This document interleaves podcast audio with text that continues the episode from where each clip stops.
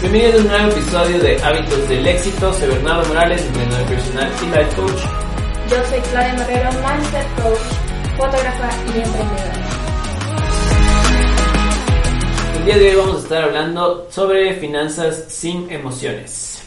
Wow, este es un tema que a mí me gusta abordar muchísimo, sobre todo porque como mindset coach, este, siempre las personas buscan trabajar su mindset, en español es mentalidad, y uno de los temas más importantes que las personas buscan es sus finanzas. Y aquí es donde nosotros empezamos a, guiarlos y hacerles entender que todo se basa en las emociones. Entonces aquí te vamos a, a, enseñar un poco cómo controlar esas emociones para que puedas mejorar tus finanzas? Primero tenemos que identificar eh, las emociones que se podrían relacionar con las finanzas. Antes que nada tenemos que entender que no somos psicólogos y hablamos sobre la experiencia que nosotros hemos tenido con nuestros clientes, alumnos y en nuestra vida propia. Por ejemplo, una de las emociones que más se afecta siempre en nuestras finanzas es el temor y la depresión. En el tema de la depresión, cuando estamos deprimidos, eh, por ejemplo, si tú rompiste con tu novio, Claudia, Imagínate, no. De hecho, Puedo hablar personalmente porque me pasó hace poco. Este es una cosa de que dije, ah, ok, voy a agarrar y voy a comprarme sushi porque me lo merezco. Siempre es eso, siempre nos decimos eso, nos intentamos convencer a nosotros, ay, porque me lo merezco, como que, o lo necesito para poder sentirme mejor. Es algo que hacemos siempre y hacemos cada uno de nosotros, indiferentemente por el mindset que tengamos, nos ha pasado en algún momento. Entonces, compras el sushi, ok, este, de repente se te ocurrió, una Nutella, mm, voy a gastar también en algo más y algo más y algo más y algo más y se va sumando esos gastos innecesarios que realmente esto sí, ojo, ojo, voy a recalcarlo, no necesitamos, sino que lo queremos. Hay que aprender mucho la diferencia entre necesitar realmente y querer. O sea, algo que me ha ayudado a mí particularmente a poder manejar mis emociones al momento de las finanzas es, ¿realmente necesito esto? Realmente es una prioridad. O sea, han pasado todos estos años y yo he necesitado esto para vivir. ¿Es indispensable en mi vida o no? ¿O realmente lo estoy haciendo por presión social? ¿Lo estoy haciendo porque este, estoy siendo muy emocional en este momento? ¿O por qué lo estoy haciendo? O sea, poder entender el porqué de las cosas. ¿Y por qué tienes que eh, hacer un gasto. Siempre piensa que nunca es un gasto si no tienes que enfocarte en hacer inversiones. Siempre invertir en todo lo que tú quieras conseguir en una meta. Por ejemplo, si yo que sé, yo que soy entrenador personal y estoy empezando mi negocio y necesito unas bandas de resistencia y lo único que tengo son 15 dólares, pero decido irme a comprar eh, una pizza y me das esos 15 dólares, me va a quedar sin esa inversión que podía haber hecho para mi negocio. Entonces tienen que poner siempre una balanza de qué les va a servir más en su día a día o qué les va eh, a dar solo una satisfacción temporal, que usualmente siempre es algo que pasa. Otra de las cosas que tenemos que ver eh, de nuestras emociones es el temor, temor a quedarnos sin plata. Mucha gente eh, ahorra y ahorra y ahorra y tiene su plata parqueada, estancada, yo que sé, el banco se declara en bancarrota y chao, se quedan ahí sin, sin un centavo. Y sobre todo, ¿qué pasa con los bancos? Cuando tú pones la plata en el banco, esto no lo sabe normalmente la gente, pero con la inflación tú lo que haces es perder poder adquisitivo. Entonces, Claudia, ¿en qué activo invertirías tú? Wow, invertiría en bastantes activos, sin embargo, un ejemplo que me gusta este, poner siempre es propiedades en bienes raíces como tal. ¿Qué pasa? A diferencia de un carro, si tú lo remodelas, poniendo el carro como un pasivo, es algo que va a perder valor. Al momento de tú remodelar una casa, una propiedad, va a aumentar el valor. Entonces va a ser una inversión que sí o sí vas a tener un gran margen de ganancia. Exacto. Eh, otra de las, bueno, no es más un tema de emociones, sino eh, es la falta de información que tenemos en el tema justamente de educación financiera, sobre cómo invertir, sobre cómo tenemos que hacer nuestros gastos, cómo eh, cómo podríamos llevar eh, una lista de gastos, que en el siguiente tema que vamos a hablar es cómo realizar un control de gastos. Bueno, primero que nada, como hemos hablado en todo el podcast, es aprende a manejar tus emociones y entiende la diferencia de cuando necesitas algo y cuando quieres algo. Yo creo que podemos simplificarlo de una manera mucho más fácil. No gastes más de lo que tienes. Nunca más. Sí, eso Es algo que todo el evidente. mundo tenemos un problema súper grande y todo el mundo piensa que yo que sé, por tener una tarjeta de crédito tengo toda esa plata ahí y no, no funciona de esa manera. Nunca eh, gasten más de lo que tienen. Por ejemplo, si yo que sé, saben que en este mes se van a ganar unos 500 dólares de extras y solo por eso quieren gastarse 1000 en su tarjeta de crédito, no significa que tengan que hacerlo de esa manera. Siempre tengan un plan de gastos en las cosas. eh, primero creería que tienen que ser las cosas básicas, las cosas necesarias y al final sus inversiones, su ahorro y al final creería que podrían darse ese gasto que quieren tener o qué. Sí, sí, la verdad, un buen porcentaje es que el 50% vaya a tus gastos básicos, el 30% vaya a otros gastos que necesitas hacer, pagar el seguro, cualquier otra cosa, este, comida en un restaurante, porque siempre necesitamos darnos algunos gusticos. Este, dejar ese porcentaje para eso y que el 20% restante lo dejemos para invertir, para hacer que ese dinero trabaje para nosotros y que se siga multiplicando y no, y no solamente que se esté ahí estancado como si nada, multiplicarlo.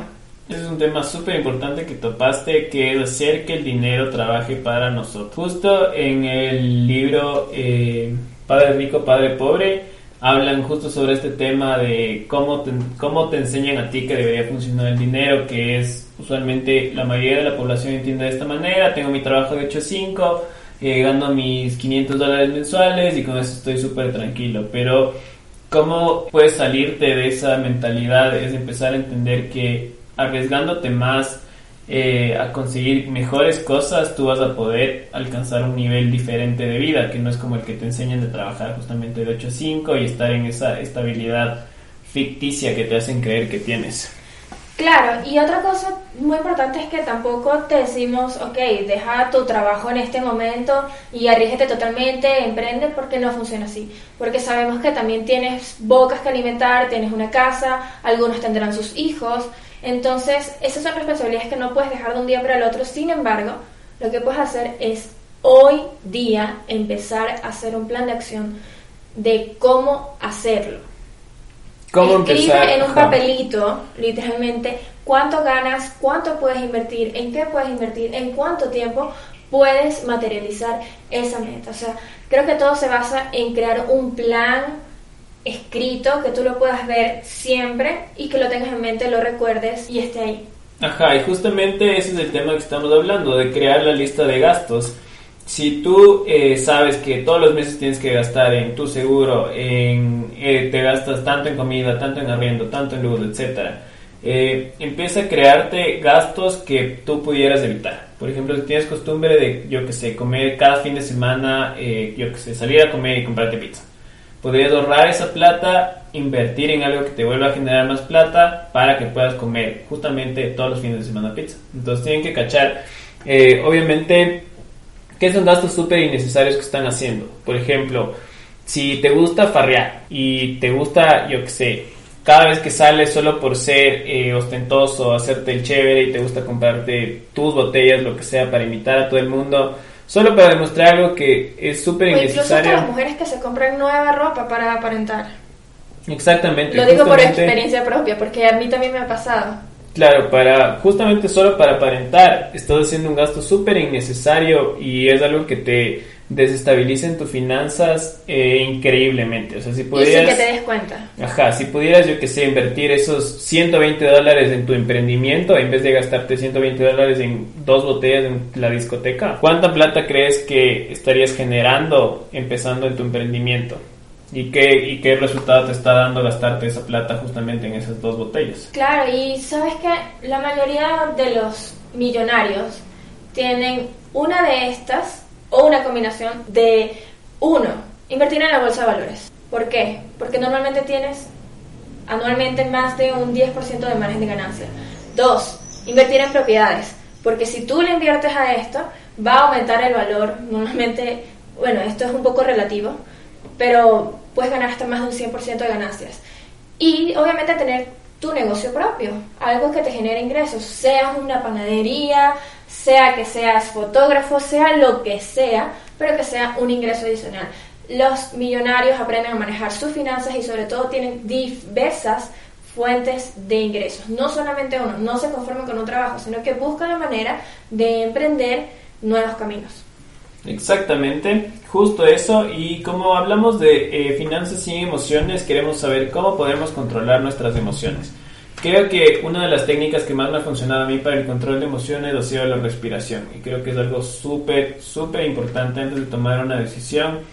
Para, respira, enfócate en qué es lo que de verdad quieres, como decía Claudia, qué es lo que de verdad necesitas para tomar la decisión correcta. La respiración siempre va a volver tu mente en un estado de calma, que es lo que necesitas justamente para tomar una decisión correcta.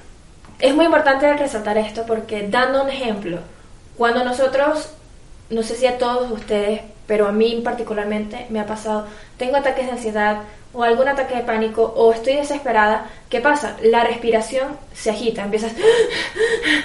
Entonces en el momento de que tú respiras, entra la calma a tu mente y empiezas a ser más consciente de lo que está sucediendo a tu alrededor.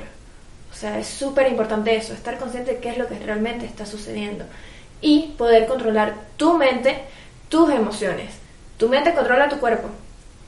Entonces, aprendamos a respirar. Exactamente, y eh, aparte del tema de controlar nuestras emociones, la respiración nos ayuda en el tema de justamente circulación, es un, eh, nos ayuda a subir el sistema inmunológico, te ayuda a regular procesos que tiene el cuerpo eh, como en los temas de nutrición, de procesos de alimentos, etc. Entonces, no solo sirve para control de emociones, sino también justamente para eh, entrar en homeostasis en el cuerpo, para estar súper tranquilos. ¿Qué tipo de respiraciones usualmente practicas, Claudia? Existe, por ejemplo, Tony Robbins te habla de que tú tienes que aguantar tu respiración 4 segundos, eh, perdón, inspirar 4 segundos, eh, aguantar 8 y soltar en 8 en 5? La verdad no tengo un tiempo definido, sin embargo, ¿qué pasa? Antes, cuando no sabía meditar y respirar, este, cuando viene como que mucho ruido a tu cabeza y empiezas a pensar más cosas porque sabes que estás meditando. Entonces como que tú mismo te autosaboteas eso y lo que digo es, ok, inhala, inhalo calma, inhalo paz, inhalo el control sobre mis emociones, exhalo y, y boto todo ese ruido y lo saco de mi ser. O sea, no tengo como que un tiempo definido, pero lo que hago es pensar en mi cabeza. Inhalo calma, boto todo lo malo. Mm, súper interesante, me gusta porque eso también trabaja súper tu parte eh, visual. Como todos tenemos un diferente tipo de lenguaje corporal, trabajamos muchas más ciertas áreas, ¿no es cierto? Creo que el tema de la respiración es de algo que todo el mundo debería practicar traten la próxima vez que quieran comprarse algo que piensen que no es necesario, respiren profundo, eh, piensen, suelten el aire y vean si de verdad necesitan eh, hacer esa compra o hacer ese gasto. Sí, sobre todo pensar, ok, estoy, digamos que el presupuesto. El presupuesto este, que voy a gastar en esto son 50 dólares, dices, uy, 50 dólares en mi emprendimiento sería bastante material, sería algo que realmente aporta. Entonces, ponga en la balanza el mismo costo que te va a costar tu cena con tus amigos, con lo que realmente te puede generar más ingresos y sobre todo que te va a ayudar a ser más libre en el futuro, porque vas a poder duplicar, triplicar tus ingresos y vas a poder disfrutar en un futuro sin necesidad de decir mañana me quedé sin dinero porque ayer salí a comer o gasté en algo que no debía hacer. Porque siempre nos ha pasado que nos nos ponemos emocionales. Justamente este es el tema. Que quieres salir con tus amigos y dices, sí, soy chévere, loco, y les voy a invitar el día todos tragos. Chute, y el siguiente día dices, cierto que tenía que pagar, yo que sé, el seguro del carro, tenía que pagar la U.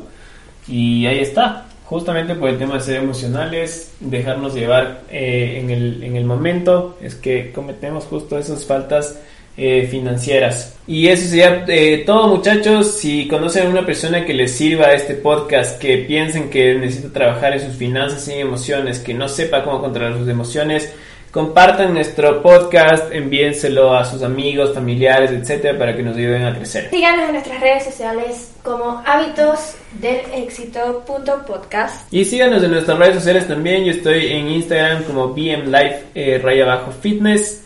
Yo soy Claudia, la letra D, Marrero. Que tengan un excelente resto de día, mañana o tarde.